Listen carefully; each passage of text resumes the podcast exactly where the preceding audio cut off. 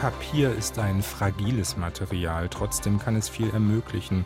Es kann etwa zur Grundlage von Bildern, von Kunst werden oder sogar zum Fundament einer Brücke. Eines unserer Themen.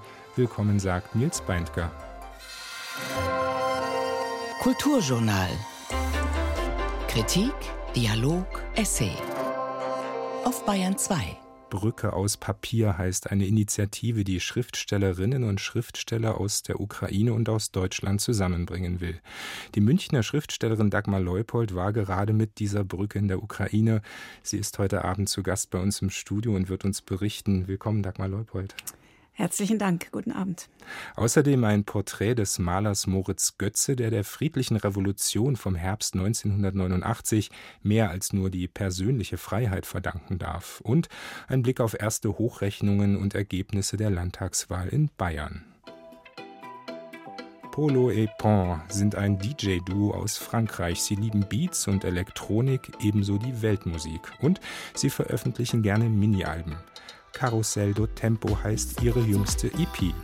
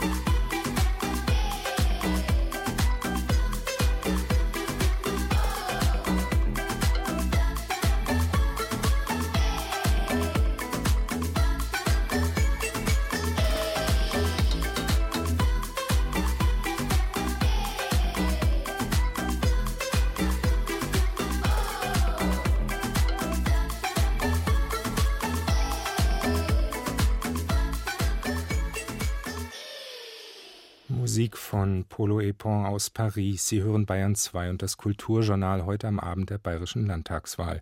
Nach der Prognose kommt es zu diesen Ergebnissen. CSU 37 Prozent, Grüne zweitstärkste Fraktion mit 16 Prozent, die Freien Wähler bei 14 Prozent, die AfD bei 15, die SPD bei 8,5 Prozent und die FDP bei 3 Prozent und damit wohl nicht mehr im Bayerischen Landtag vertreten. Soweit aber erst die Prognose ausführlicher zum Wahlausgang und zur ersten Hochrechnung und Ergebnissen hier in einer halben Stunde im Gespräch mit meinem Kollegen Tobias Betz aus der Redaktion Landespolitik. Erst einmal zu einer Brücke aus fragilem Material, aus Papier. Hinter diesem Namen, Brücke aus Papier, verbirgt sich eine Initiative aus München, die Schriftstellerinnen und Schriftsteller aus Deutschland und der Ukraine miteinander ins Gespräch bringen und gleichzeitig für die Vermittlung ihrer Literatur im jeweils anderen Land sorgen will. Gerade fand ein Autorentreffen in der Ukraine statt, in Uschhorod im Südwesten des Landes, im Dreiländereck an der Grenze zu Ungarn und zur Slowakei. Die Schriftstellerin Dagmar Leupold war, zusammen mit zwei Kolleginnen und zwei Kollegen aus Deutschland dabei, ein Gespräch über ihre Erfahrungen, zunächst mit einem Blick auf den Ort des Treffens, auf die Stadt Uschhorod. Wie gegenwärtig, Frau Leupold, ist dort der völkerrechtswidrige Krieg Russlands gegen die Ukraine? Ja, erstaunlicherweise ähm, ist der Ort außerordentlich beschaulich, ähm, so dass das geradezu gespenstisch wirkte. Insbesondere wenn man ähm, bedenkt und vor Ort natürlich auch unmittelbar erlebt, dass die Luftalarme zentralisiert sind. Das heißt, die werden im ganzen äh, Land ähm, ausgelöst, ähm, so dass man tatsächlich das Gefühl hatte, man ist in einem Kriegsgebiet ähm, mit den Ohren und mit den Augen äh, sah man auf eine sehr befriedete auch schöne Stadt äh, am idyllischen Fluss Usch gelegen, äh, an dem eine lange, lange Lindenallee entlang führt. Ähm, die Kreisverkehre sind mit wunderschönen Blumenrabatten bepflanzt. Also alles in allem gibt es sehr viele Signale für Frieden und Wohlstand. Das hat sich natürlich sofort geändert, als die ersten Lesungen der ukrainischen Autorinnen und Autoren losgingen. Da ist die Versehrtheit unmittelbar zu spüren. Sie sind elf Kolleginnen und Kollegen aus der Ukraine begegnet, darunter Juri Androchowitsch, hierzulande ja einer der bekanntesten Autoren aus der Ukraine, ebenso Juri Durkot, der auch zu den Übersetzern von Serhii Jadan gehört und die Lyrikerin Oksana Stomina, die aus Mariupol stammt und aus der belagerten Stadt fliehen konnte. Sie haben gemeinsam mit den Autorinnen und Autoren Texte gelesen und diskutiert und sind auch öffentlich aufgetreten in der Stadt. Wie haben Sie Ihre ukrainischen Kolleginnen und Kollegen erlebt, zu Beginn ja auch eines zweiten Kriegswinters?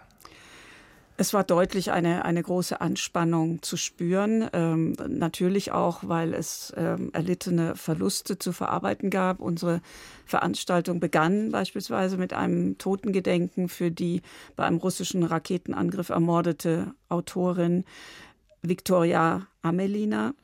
Ähm, und sehr viele der anwesenden ukrainischen Autoren und Autorinnen waren eng befreundet mit ihr. Ähm, das wäre übrigens auch ein Desiderat. Ihre Literatur, es ist naturgemäß ein schmales Werk. Sie ist mit 37 umgebracht worden, ins Deutsche zu übertragen. Unbedingt. Also das sind ja Dinge, die auch einem solchen Treffen folgen können. Drei ukrainische Autoren sind momentan in der Armee und im Kriegseinsatz, also drei ukrainische Autoren, die an dem Treffen teilgenommen haben oder dann sozusagen nur mit Texten vertreten waren. Darunter der Schriftsteller Artem Chapeyer. Er und ein weiterer Kollege ebenfalls im Militärdienst, die konnten nicht kommen. Sie haben aber trotzdem Texte geschickt und äh, sie haben dann gemeinsam mit den ukrainischen Kolleginnen und Kollegen die Texte Texte gelesen.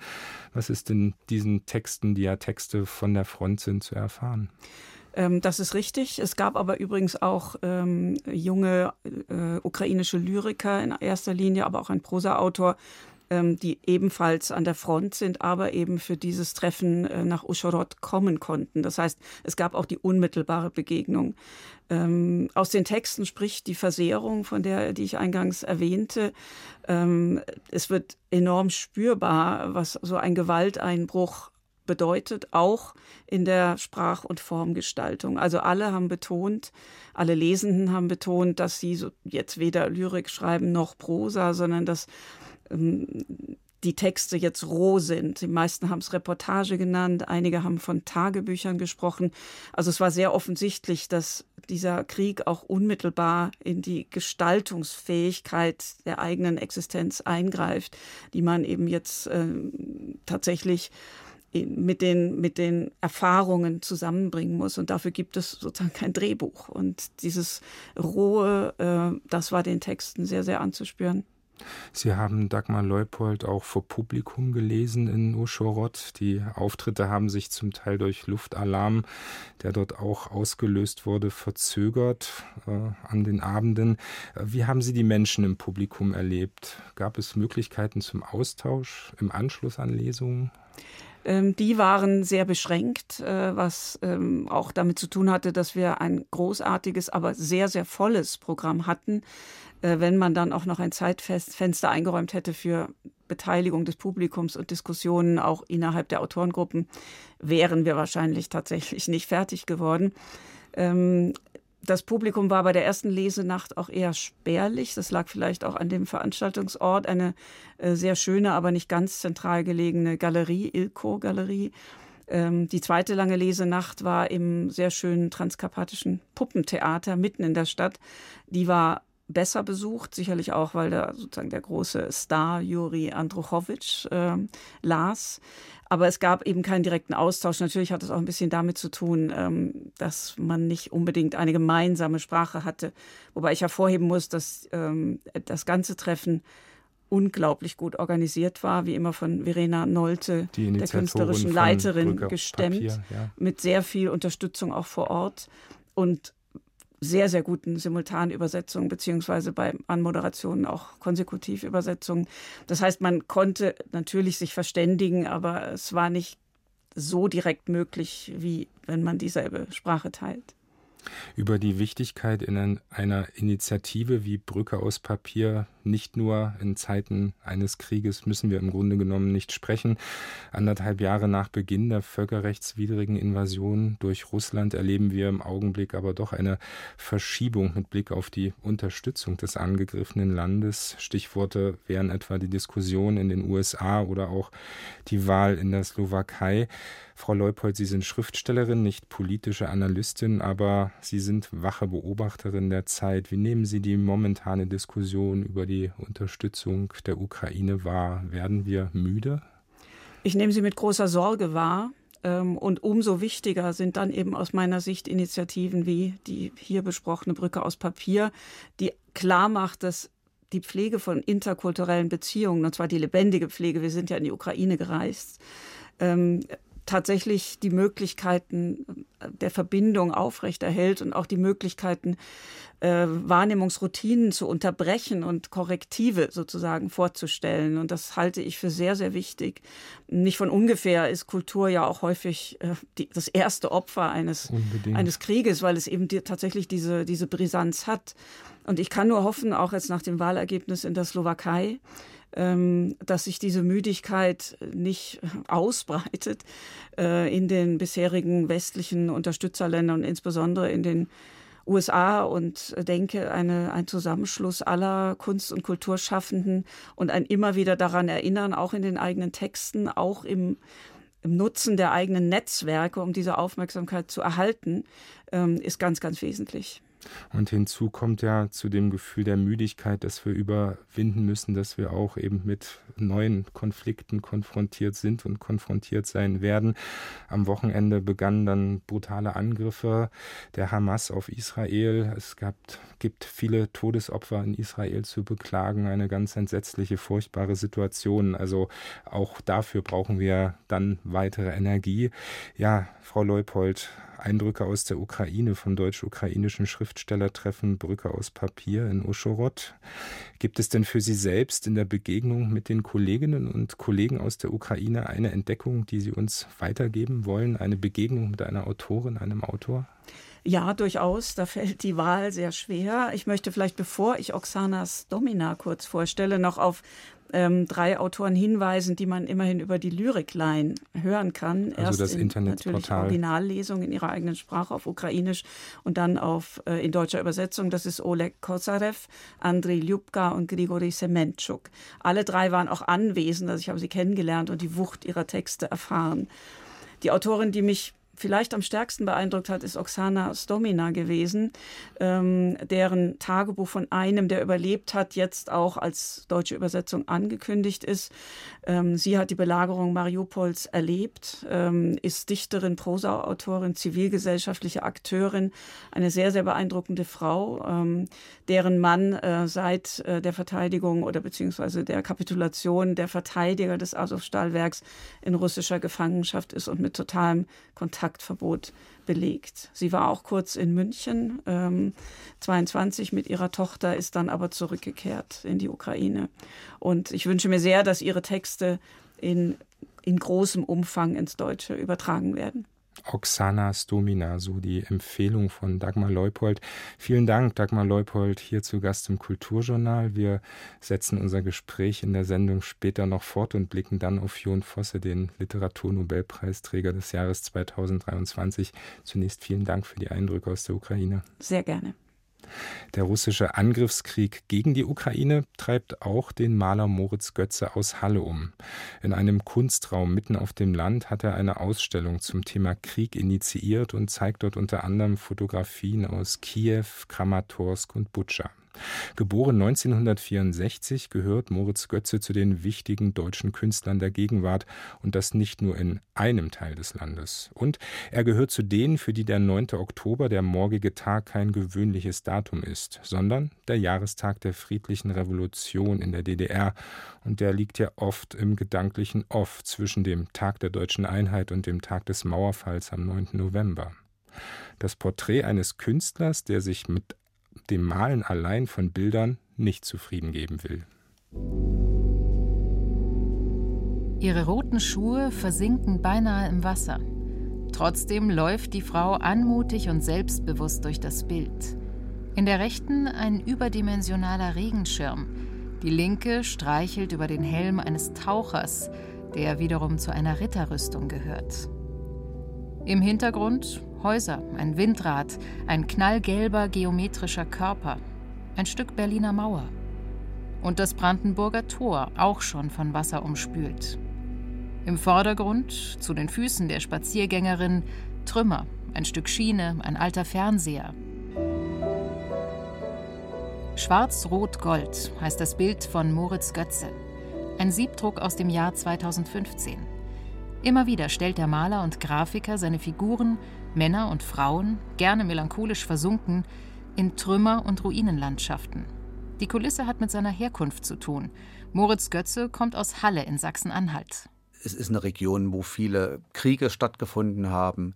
Es ist eine Region, wo Mitte 19. Jahrhundert mit einer gigantischen Brutalität die Industrialisierung voranging, also wo viel Braunkohle war, viele Braunkohlefabriken, dann durch die Braunkohle viel Chemieindustrie. Das hat die Landschaft sehr geprägt und sehr zerstört und zwischen diesen kaputten Landschaften gibt es dann wiederum ganz romantische, schöne Enklaven, die völlig weltentrückt sind. Dann kam die Wende und damit ging wieder die Deindustrialisierung einher, die dann diese Orte, die schon durch die Industrialisierung gebrochen waren, nochmal gebrochen hat. Und ich glaube, das prägt mich und auch meine Kunst. Die Brüche der Region, die spiegeln sich in meiner Kunst eben wieder, dass dann Ruinen sind, dass viele kaputte Maschinen rumliegen. Und dadurch, dass das aber diese Farbigkeit hat, wirkt das Destruktive doch sehr leicht und heiter. Künstler wollte er ursprünglich gar nicht werden, sagt Moritz Götze. Viel lieber Direktor eines historischen Museums. Warum auch Kunst? Er stammt aus einer Künstlerfamilie. Seine Mutter ist Textilkünstlerin und hat viele Jahre an der Kunsthochschule Burg Gieblichenstein in Halle unterrichtet. Sein Vater wiederum, Maler und Grafiker, ließ sich von der Pop-Art inspirieren und zählt zu den unangepassten und freien Geistern. Nach der Unterschrift der Petition gegen die Biermann-Ausbürgerung erhielt er Ausstellungsverbot in der DDR und wurde von der Staatssicherheit überwacht. Für den Sohn war klar, in einem solchen Land kann und will er nicht Geschichte studieren. Als 17-, 18-Jähriger, Anfang der 80er Jahre, entdeckte Moritz Götze den Punk. Er spielte in einer Band mit dem Namen Größenwahn und fand in der Musik und überhaupt in dieser lauten Subkultur eine inspirierende Gegenwelt. Die Energie und die totale Negierung der herrschenden Verhältnisse. Also ich komme ja aus einer Generation, also die so zehn Jahre älter sind, die haben ja irgendwie noch versucht in den 70er Jahren irgendwie sich zu arrangieren und manche sind in die Partei gegangen, weil sie meinten, dass man vielleicht von innen heraus irgendwas verändern kann. Aber wir haben alle nicht mehr an dieses Land geglaubt und das war sozusagen ein kleinkarierter Staat von bösartigen Hausmeistern beherrscht. Und wir wollten einfach so leben, wie wir das im Fernsehen gesehen haben, wie das nachts in West-Berlin ist und haben einfach das dann versucht zu machen und die DDR zu ignorieren. Aber man ist natürlich im wahrsten Sinne des Wortes immer an irgendwelche Grenzen gestoßen. Ab und zu wurden dann auch Exempels statuiert, wo dann Freunde ins Gefängnis gekommen sind oder zur Armee gezogen wurden. Gefängnis oder Armee blieben Moritz Götze zum Glück erspart. Die bösartigen Hausmeister, das Führungspersonal in der kleinkarierten DDR, machten es Freigeistern wie ihm trotzdem schwer genug. Er stellte einen Ausreiseantrag, zog ihn später zurück und spricht heute von einer inneren Emigration. Zeitweise bekam Moritz Götze einen Sonderausweis, mit dem er nicht einmal in die benachbarte Tschechoslowakei fahren durfte. Ebenso wurde ihm von den Behörden eine sogenannte Arbeitsplatzbindung aufgebrummt. Er musste eine Arbeitsstelle in einem Kaufhaus annehmen, ob er wollte oder nicht. Bei Nichtantritt drohte ein Strafverfahren wegen angeblich asozialer Lebensweise. Die Punkmusik führte ihn zu den Bildern. Wir haben dann versucht, Musik zu machen und hatten dann auch hin und wieder einen Auftritt und für diese Veranstaltung mussten ja dann auch Plakate gedruckt werden. Man durfte ja in der DDR nicht einfach was drucken lassen, man brauchte eine Druckgenehmigung, die hätte man nie bekommen. Also habe ich dann mit Linolschnitt angefangen, Plakate zu machen. Zum Linolschnitt kam der Siebdruck, später dann die Malerei, auf Leinwand, ebenso auf Email und so vieles mehr. Die Pop-Art, die Moritz Götze über seinen Vater kennenlernte, ist ein wichtiger Bezugspunkt in der Kunst genauso der Comic. Und alles gerne in Farbe, bunt, wild, flirrend. Moritz Götze malt unentwegt und er zitiert immer wieder gerne, spielt mit der Kunstgeschichte. Eine Emai-Serie spiegelt Andy Warhols berühmte Campbell Soup Siebdrucke, macht daraus die German Soup mit Porträts von Thomas Mann, Novalis oder Uwe Jonsson. Dazu kommen auf vielen Bildern die alten Meister und auch die Romantik. Eine Quellnymphe von Lukas Kranach regelt sich jetzt an einem Comic-Meeresstrand. Ebenso tummeln sich Madonnen mit Kindern, gerne auch mit blauer Nelke. Da Adam und Eva, dort eine Frau im rot-weiß gepunkteten Kleid, auf dem Kopf ein rosafarbener Hut. Sie sitzt ausgestreckt wie Goethe auf dem berühmten Tischbeingemälde. Alles in der ganz eigenen Handschrift, mit klarer Linie und ebenso gerne mit knalligen Farben. Diese frühe Malerei wie von Giotto oder diese gotischen Kirchenaltäre, die es gibt, sind ja auch immer letztendlich Zeichnungen, die mit Farbe ausgefüllt sind und wo die Perspektiven nicht so stimmen und die Proportionen. Das ist auch eine Arbeitsweise, die mir sehr nah ist und insofern pendle ich zwischen diesen beiden Punkten. Und insofern ist es immer mit den Schubfächern ein bisschen schwierig. Ich werde ja oft in das Schubfach Pop Art gesteckt, was natürlich irgendwie schon stimmt, aber irgendwie auch nicht. Andere, das trifft das ein bisschen genauer dann, die dann sagen, ich mache eben deutschen Pop. Ob deutscher Pop oder nicht, längst zählt Moritz Götze zu den wichtigen Künstlern der Gegenwart. Er hat Ausstellungen überall im Land, immer wieder in Galerien, wie etwa Anais in München. Mit einem befreundeten Kollegen, dem Maler Rüdiger Giebler, ist Götze im Abstand mehrerer Jahre auf eine Grand Tour rund um die Welt gegangen. Die beiden haben ihre Arbeiten unter anderem in den USA und in Italien gezeigt. Gleichzeitig fühlt sich Moritz Götze seiner Heimat verbunden.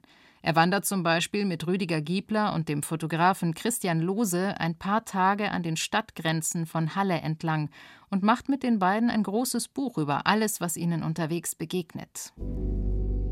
Seit ein paar Jahren kümmert sich der Maler mit einigen Freunden und Kollegen um eine Kirchenruine mitten auf dem Land im südlichen Sachsen-Anhalt. Poblis heißt der kleine Ort, St. Gangolf die alte Kirche.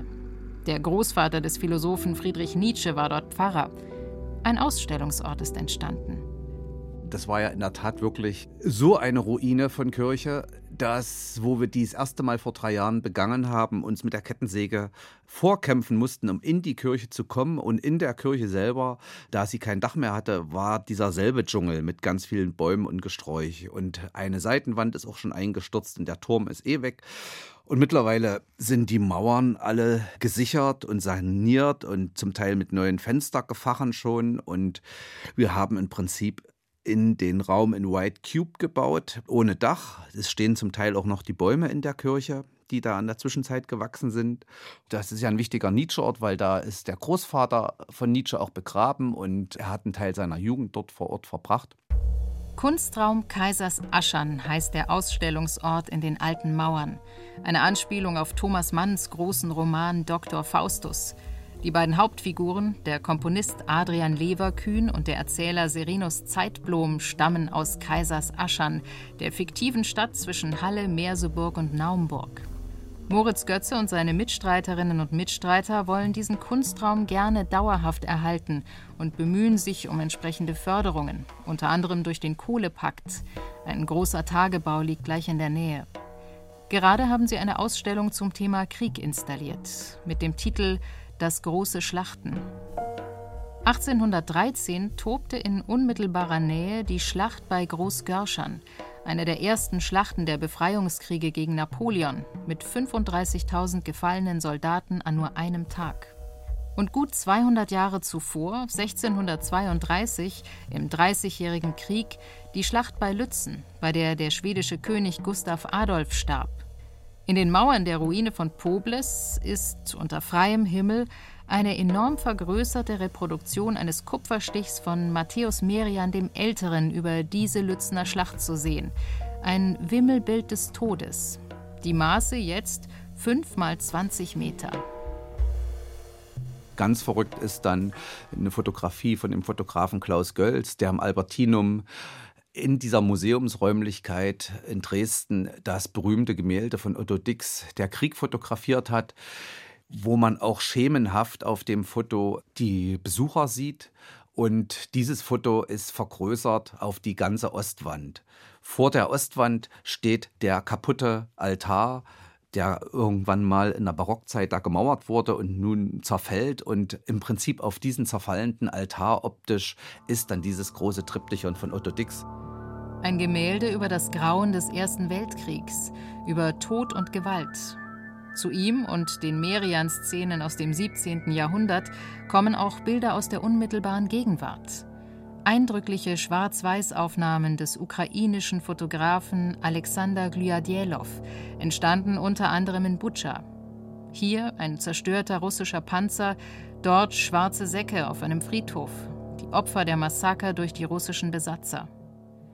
Die Ausstellung, ermöglicht durch den Verein für christliche Kunst in München, will Diskurse eröffnen und nicht nur einfach Bilder und Plastiken präsentieren. Es geht den Mitgliedern des kleinen Kunstvereins um die Anstiftung zum Denken, zur Auseinandersetzung mit Geschichte und Gegenwart. Krieg ist ja so einer der wenigen Kontinuitäten der Menschheit der sich immer durchzieht. Und wir haben wirklich vergessen, dass das für uns eine Rolle spielt, weil wir seit 70 Jahren in Frieden leben. Und nun ist dieser Krieg in der Ukraine, der ist ja nun auch von länger als die zwei Jahre, aber da war das dann eben noch ein bisschen weiter weg. Und nun ist der Krieg aber auf 1000 Kilometer Nähe rangerückt. Aber wir leben trotzdem ja immer noch in so einer merkwürdigen Schizophrenie, dass wir das Gefühl haben, das ist ganz weit weg, weil der Osten prinzipiell ganz weit weg ist. Ich bin ein leidenschaftlicher Faltbootfahrer und bin in diesem Sommer die Donau bis zum Schwarzen Meer gefahren und äh, wir sind an dem Hafen Reni vorbeigekommen, wo zehn Tage nach uns eine Rakete eingeschlagen hat. Das ist irgendwie schon sehr komisch. Moritz Götze ist nicht Direktor eines historischen Museums geworden. Trotzdem wurde die Auseinandersetzung mit der Geschichte ein Lebensthema für ihn. Das Interesse für die Rettung einer zerfallenen kleinen Kirche mitten auf dem Land hat auch mit seinen Erfahrungen in den letzten Jahren der DDR zu tun. Anschaulich kann er erzählen, wie die Altstadt von Halle immer mehr dem Verfall und dem Flächenabriss preisgegeben wurde, eine Bausubstanz, die den Krieg zu weiten Teilen unbeschadet überstanden hatte. Die friedliche Revolution vom Herbst 1989 erwies sich auch in dieser Hinsicht als große und glückliche Zäsur. Die historischen Herbsttage erlebte Moritz Götze unter anderem in Leipzig. Am 8. Oktober, am Sonntag vor der historischen Montagsdemonstration, war er mit seiner Frau in der Stadt unterwegs auf dem Rückweg von einer Opernpremiere in Chemnitz, für die er ein Plakat entworfen hatte, einer der ersten großen Aufträge. Überall in der Innenstadt Polizei und Armee, auch vor dem Gewandhaus.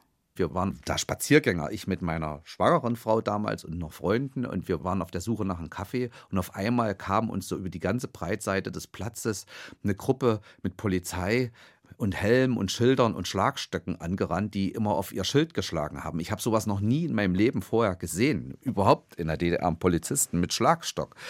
Das war sehr erschreckend und vor uns, wir waren noch nicht so nah dran, sind die Leute weggerannt und wir sind natürlich dann auch in Panik weggerannt und sind dann in das Ringcafé geflüchtet, wo wir relativ alleine saßen. Einen Tag später, am 9. Oktober 1989, schrieben die Menschen in der DDR Geschichte. In Leipzig und in vielen anderen Städten, auch in Halle, wo, anders als in Leipzig, zahlreiche friedliche Demonstranten noch von der Polizei verhaftet wurden und wenigstens für eine Nacht inhaftiert waren. Trotzdem, das Land war nicht mehr dasselbe. Die bösartigen Hausmeister verloren die Macht. Für Moritz Götze am 9. Oktober wieder in seiner Heimatstadt Halle, fiel der Aufbruch in die Freiheit zusammen mit dem Weg in die Kunst und war für ihn auch deshalb ein Glücksfall. Er ist es bis heute.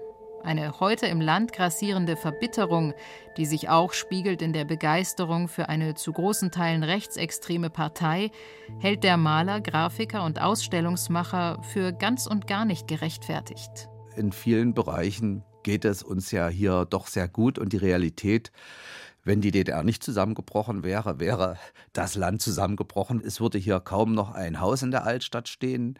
Die Leute hätten das im Prinzip ja auch nicht ausgehalten und wären alle oder ein Großteil in Westdeutschland. Also es wäre hier eine apokalyptische Landschaft. Und insofern ist die Wiedervereinigung das Beste, was uns passieren konnte.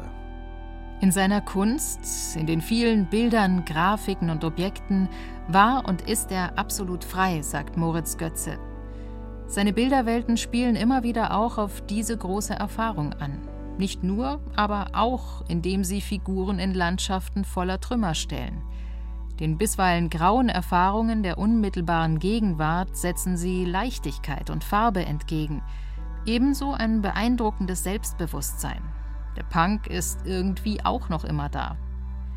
Als Maler will Moritz Götze Geschichten erzählen. Gleichzeitig setzen seine Bilder fortwährend vielschichtige Kontrapunkte und stürzen die, die ihnen folgen, in einen fröhlichen Taumel. Er ist stärker als die Traurigkeit über Trümmer und Ruinen.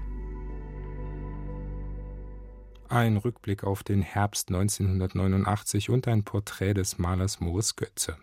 Bayern 2 und das Kulturjournal gleich mit Blick auf erste Hochrechnungen und Ergebnisse der bayerischen Landtagswahl. Zuerst Musik von Paul Pont aus Paris. Carousel do Tempo heißt die neue EP, erschien beim Pariser Label Hamburger Records. Hier das Titelstück.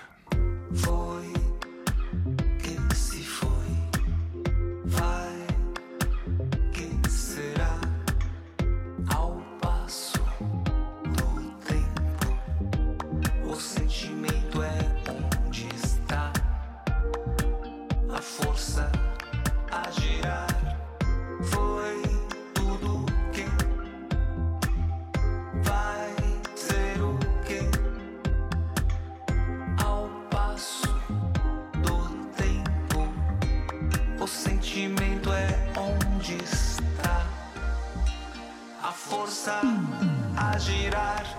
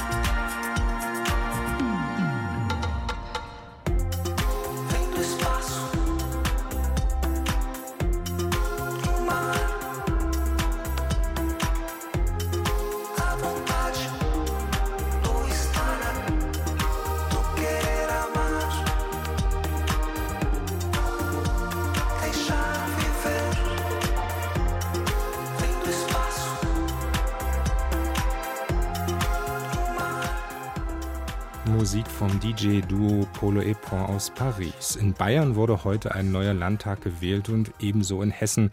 Ganz kurz noch ein Blick nach Wiesbaden. Die CDU von Ministerpräsident Boris Rhein hat laut erster Hochrechnung deutlich gewonnen. Sie liegt bei 35,4 Prozent, ein Plus von 8,4 Prozent. Weitere Ergebnisse wären die, die Grünen als bisheriger Regierungspartner der CDU in Hessen 15,4, ein Minus von 4,4 Prozent. Sie sind nur noch viertstärkste Kraft. Die SPD unter Führung von Innenministerin Nancy Faeser liegt bei 15,9 Prozent, die FDP bei 5,0 und die AfD bei 16,3 Prozent. Und damit nun zu den ersten Ergebnissen der bayerischen Landtagswahl im Gespräch mit meinem Kollegen Tobias Betz aus der BR-Redaktion Landespolitik im Wahlstudio im Bayerischen Landtag. Tobias, es gibt eine erste Hochrechnung. Wie haben die Wählerinnen und Wähler in Bayern entschieden? Die CSU verliert leicht, steht bei 36,9 Prozent. Das wäre minus 0,3. Die Grünen 15,9 Prozent wäre das zweitstärkste Ergebnis nach der letzten Landtagswahl, aber trotzdem leichte Verluste, minus 1,7. Aber es sieht nach dem zweiten Platz aus. Die Freien Wähler landen, stand jetzt auf dem vierten Platz mit 14,1 Prozent plus 2,5 und auf den dritten Platz wechselt stattdessen die AfD mit 15,1 Prozent plus 4,9. Die SPD verliert verliert weiter im Bayerischen Landtag, steht nur noch bei 8,4 Prozent, minus 1,3. Und die FDP wird sich darauf einstellen müssen, die Koffer packen zu müssen, steht aktuell bei 3,1 Prozent. Und da fehlt eben fast 2 Prozent bis zur 5-Prozent-Hürde. Verluste sind das glatt 2,0. Das ist jetzt die erste Hochrechnung. Wie wird denn die Sitzverteilung dann im neuen Bayerischen Landtag aussehen? Sie wird sich gar nicht so sehr stark verändern. Also die CSU ähm, nach dieser aktuellen Hochrechnung äh, bleibt bei ihren 85 Sitzen, also äh, genau, das, äh, genau die gleiche Sitzanzahl wie vor fünf Jahren. Die Grünen verlieren zwei Sitze, kommen noch auf 36. Die Freien Wähler gewinnen vier hinzu, kommen auf 31. Deutliche Zugewinne dagegen gibt es bei der AfD. Die würden äh, zwölf Sitze dazu gewinnen auf 34. Die SPD verliert drei Sitze, 19. Und wie gesagt, die FDP stand jetzt nicht im Landtag. Und es sieht auch schwer danach aus, dass sie es nicht mehr schaffen werden. Null Sitze. Es gab bereits eine Äußerung von Hubert Aiwanger, der sich sehr lobend zum Abschneiden der Freien Wähler geäußert hat. Gibt es weitere Stellungnahmen schon aus den Parteizentralen zum Augenblick? Ja, interessant war auch, wie Hubert Aiwanger es äh, gesagt hat. Er sagte ja ein ganz ordentliches Ergebnis. Das klang in meinen Ohren so ein bisschen nach, ja, es hätten schon noch ein, zwei Prozent mehr sein können. Die Umfragen sahen ihn ja auch etwas besser und die, F die Freien Wähler hätten gerne den zweiten Platz gehabt und den, so sieht es eben momentan aus, bekommen sie schlicht und ergreifend nicht. Den können die Grünen verteidigen. Sie kommen eben auf ihre 15,9 und da sagen die, hey, es ist das zweitstärkste Ergebnis, was wir in Bayern je eingefahren haben. Claudia Roth hat es so gesagt. Also da ist die, der Jubel, der Triumph eher rauszuhören. Die AfD ganz ähnlich. Sie sagt, starke Arbeit hab, habe man geleistet und die sei nun belohnt worden ähm, vom Wähler. Und sie gewinnen ja auch fast 5 Prozentpunkte dazu, kommen auf 15,1. Also das äh, ist ordentlich äh, aus Sicht der AfD und entsprechend enttäuschend haben sich FDP wie auch SPD geäußert. Äh, die SPD verliert weiter in Bayern, fängt hier nicht Fuß, sagt, ja, wir konnten tatsächlich nicht punkten mit unseren Themen. Und die FDP, ähm, ja, da ist die Stimmung auf dem Tiefpunkt, weil sich alle jetzt darauf einstellen, dass es das war erstmal. Tobias Betz live aus unserem Wahlstudio, mein Kollege aus der Redaktion Landespolitik. Mit Spannung erwartet wurden die Ergebnisse für die Regierungskoalition, für die CSU und die Freien Wähler, zumal ja auch nach der Affäre um das Flugblatt das Freie Wählerchef Hubert Aiwanger als Schüler vor 36 Jahren bei sich trug. Wie sind die Ergebnisse für beide Parteien vor diesem Hintergrund zu bewerten?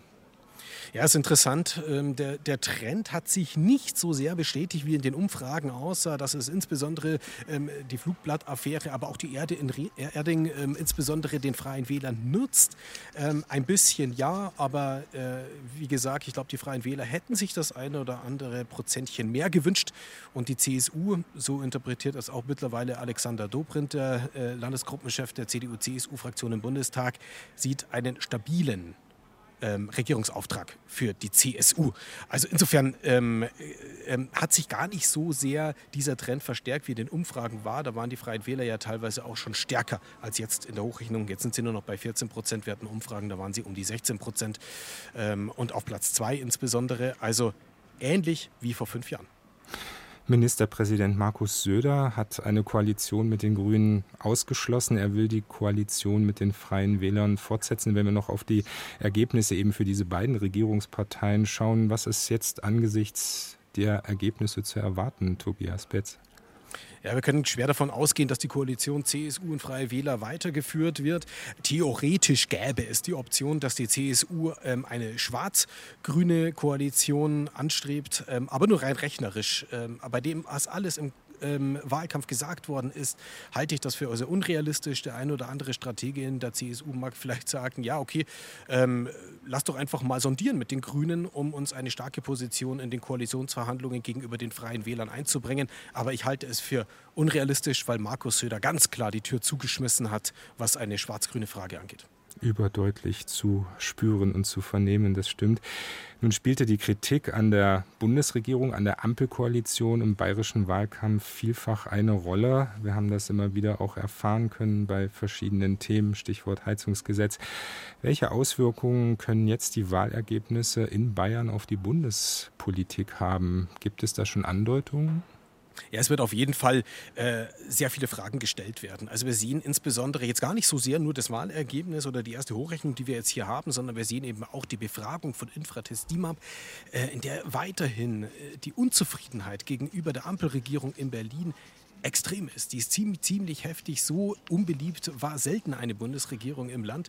Ähm, das ist das eine. Das andere ist, Fragen werden, glaube ich, kann ich mir gut vorstellen, insbesondere im FDP-Lager gestellt. Jetzt, wo die FDP rausgeflogen ist aus dem Landtag, ist die Frage, wie geht es weiter in anderen Landtagen? Und wir sehen eben eine weiter erstarkende AfD.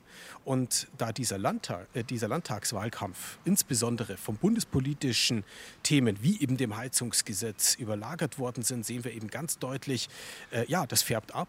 Und ähm, jetzt wird, wird in Berlin eben sich die, die Frage stellen, geht man mit diesem Kurs weiter?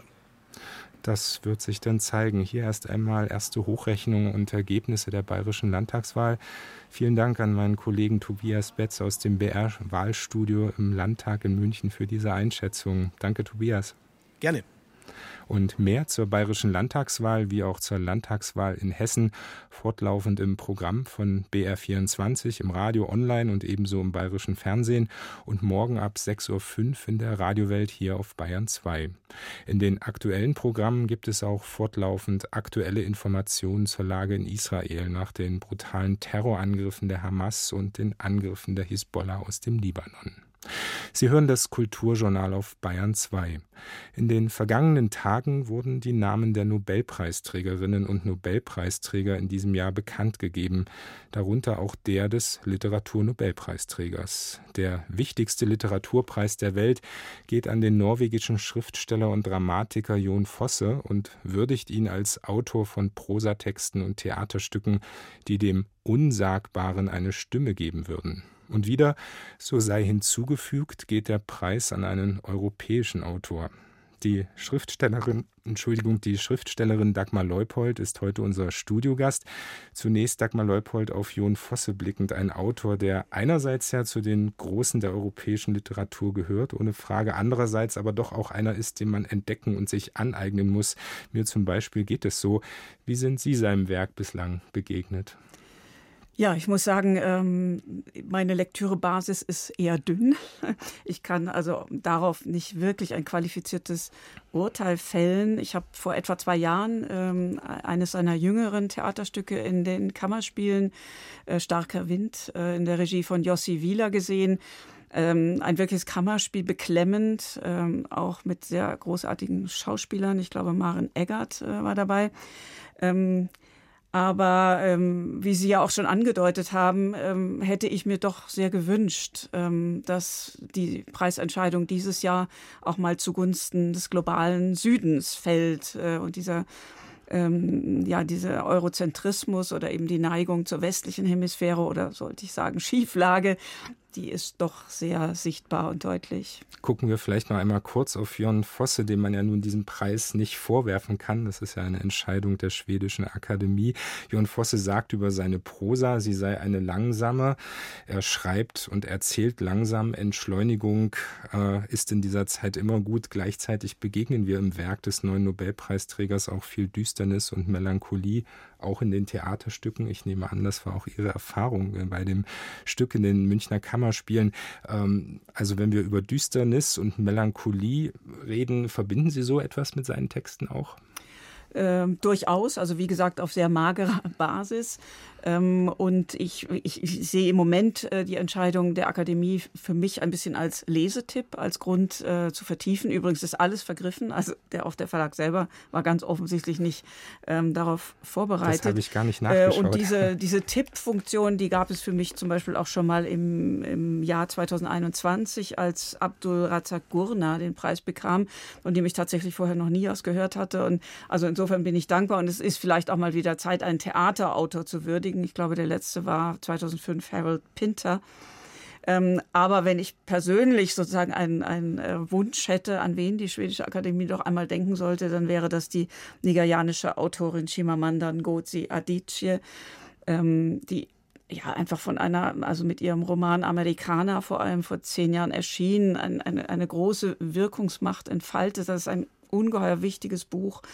Ähm, und es wäre einfach an der Zeit, auch den Kontinent Afrika und seine Vielfalt ähm, und seine, sein Stimmenreichtum auch einmal anzuerkennen. Und die afrikanischen Literaturen. Was können wir in diesem Roman Amerikaner entdecken von Ihrer Nobelpreis? Das, was mir vielleicht, aber das ist natürlich jetzt nur eine Vermutung, äh, bei Fosse fehlt, nämlich sowas wie ein kritisches Spurenelement der eigenen Zeitgenossenschaft. Ja, sie ist für mich eine hellwache Beobachterin auch von politisch-sozialen Verwerfungen, ähm, die sie aber eben trotzdem in, nicht in, in, nicht in äh, sozusagen Abbildung äh, bringt in ihrem Roman, vor allem Amerikaner, sondern tatsächlich mit einer tollen Form- und Spracharbeit ähm, auch sowas wie eine Parabel erschafft. Eine Parabel wofür?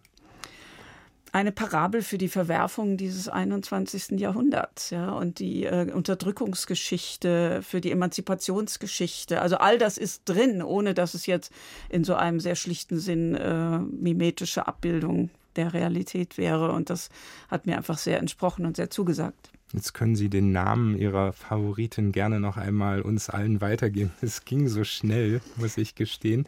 Ähm, aber gerne noch einmal. Also wen ähm, äh, sagen Sie uns nochmal Namen und ja, äh, die äh, nigerianische oder Nigeria gebürtige und ich glaube auch in den USA auch lebende ähm, Autorin Chimamanda Ngozi Adichie.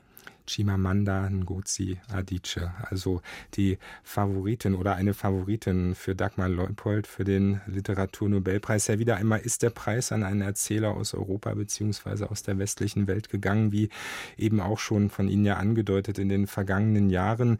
Abdul Razak Gurna, Nobelpreisträger 2021, mag eine Ausnahme sein. Trotzdem ist er in England zu Hause und schreibt Richtig, dort, wenn ja. auch eben über die Folgen des Kolonialismus und ja, Sie hoffen Jahr für Jahr, ob wir von der schwedischen Akademie überrascht werden. Mir geht das ähnlich.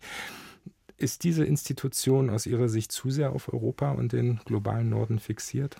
Ja, von der grotesken Unterrepräsentation weiblicher Autorinnen mal ganz zu schweigen. Unbedingt. Ja, ich finde schon. Also ich habe mir das jetzt nochmal angeschaut und von den letzten 20 Entscheidungen waren allein sieben nicht aus der westlichen Hemisphäre. Und wenn man dann noch die abrechnet, die zwar in irgendeinem anderen, auf einem anderen Kontinent geboren wurden, aber ähm, in Europa leben, ähm, in, Großbritannien ähm, oder beispielsweise wie Katsuo Ishiguro, dann sind es noch weniger. Und das ist doch ein Missverhältnis, finde ich, das eigentlich durch nichts mehr zu rechtfertigen und zu entschuldigen ist oder zu erklären.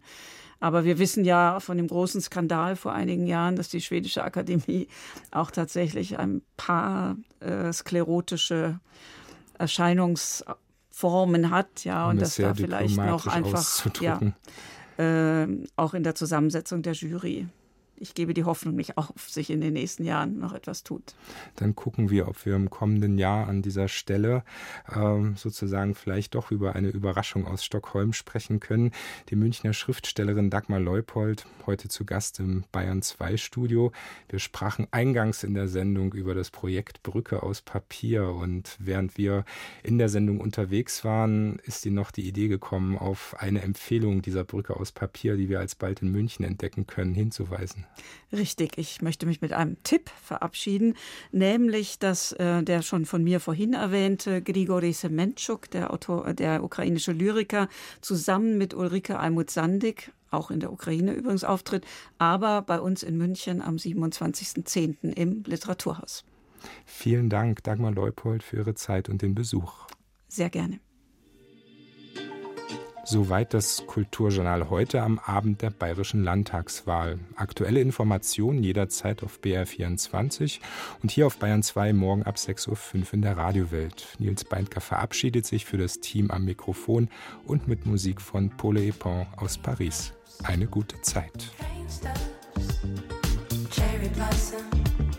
Today was awesome. Sunset.